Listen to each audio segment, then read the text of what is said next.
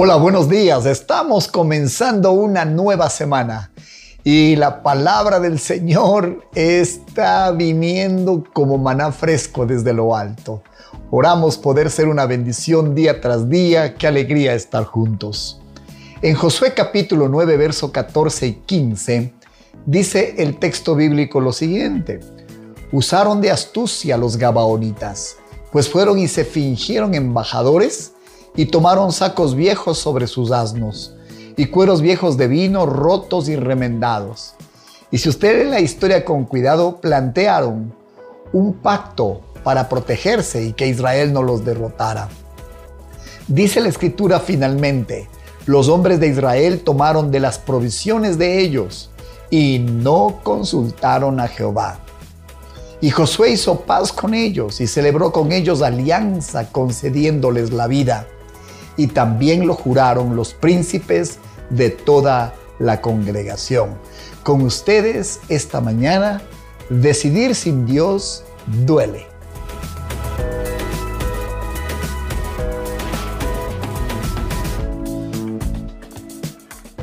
La frase en este texto que llama profundamente la atención es, y no consultaron a Jehová.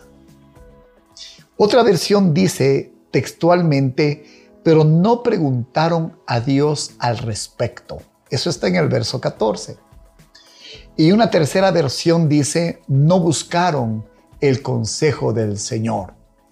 Quiero preguntarle, frente a decisiones importantes en su vida, ¿es usted alguien que consulta al Señor?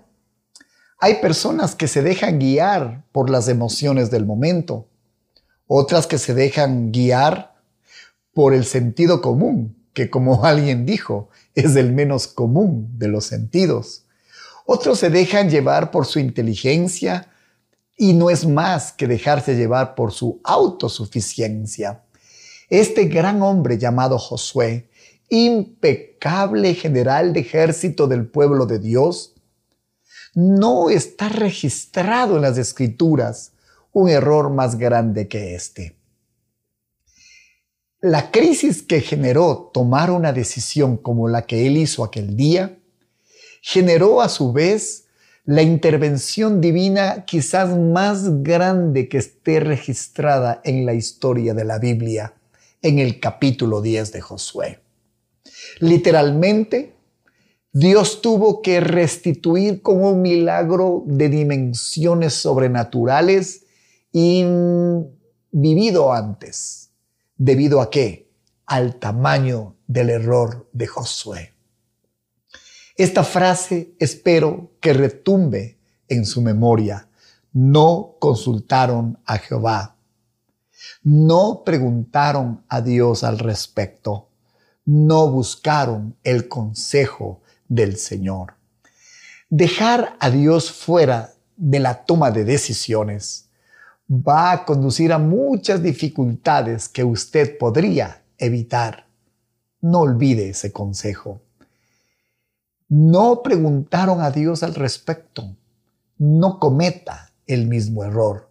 No buscaron el consejo del Señor. No repita tamaña dificultad.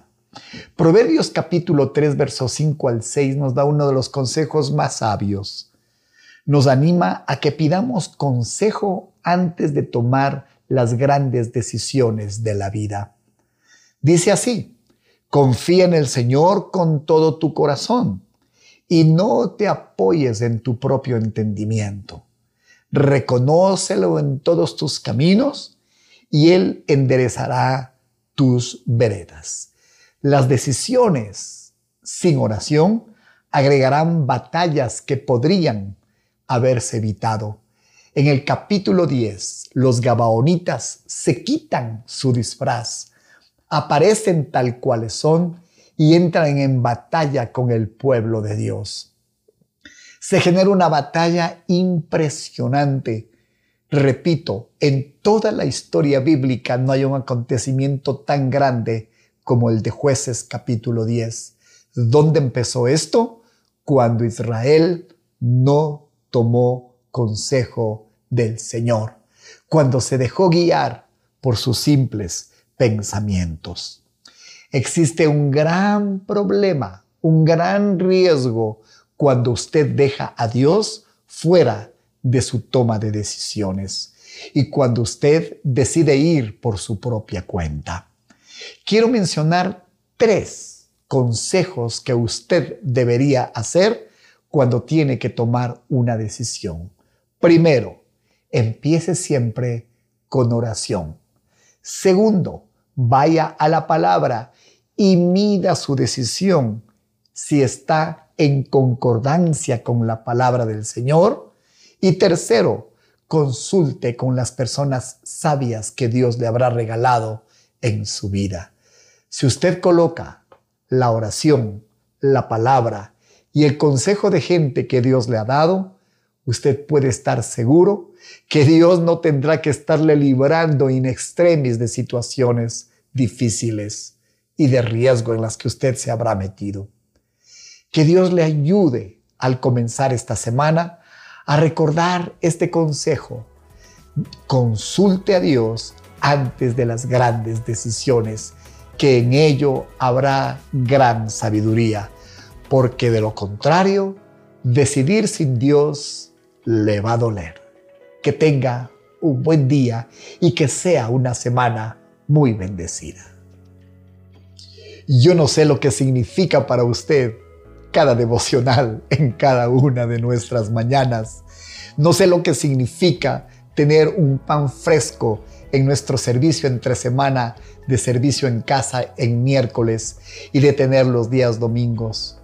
Pero quiero decirle que qué manera más preciosa puede haber de darle consejo del cielo que las escrituras reveladas para que usted pueda guiarse por ellas. No deje de mirar nuestros programas, suscríbase en YouTube, comparta con todos aquellos que usted aprecia y a quien usted quisiera verles en medio de este espíritu de consejo. Estamos con el Señor agradecidos por cómo Él sigue levantando temprano con Dios y su palabra. Por sus donaciones y aportes, estamos tan agradecidos al Señor y a usted.